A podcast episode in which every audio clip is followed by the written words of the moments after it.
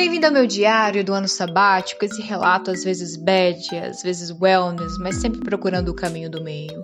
Hoje você ouve o podcast Bad Wellness 6, ano sabático, fase 3.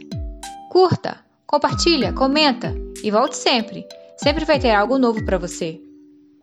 Ok, percebi que não devia focar em capitalizar, não devia ser a máquina de atividades, seja elas wellness ou não. Ano sabático não era para manter a mesma batida. E o wellness não tinha nada a ver com isso. Beleza, vou acordar a hora que for de acordar e não vou programar nada. Na expectativa de não forçar nada, passava o dia passiva, ligada na TV, no computador, no celular, recebendo qualquer coisa que essas mídias me passavam. No início era bom, relax, sensação de feriado que você se joga no sofá e esbanja o ócio como um escárnio aos dias de labuta.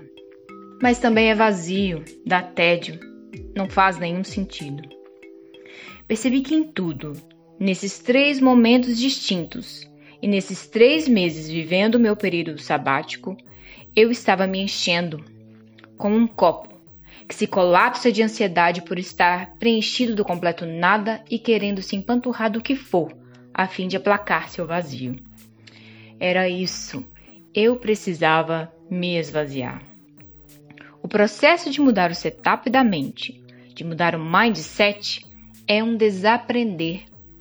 Ninguém te ensinou a desaprender o que se aprendeu, desautomatizar o que se automatizou desconstruir o que fez sua constituição e o mais difícil, construir algo novo.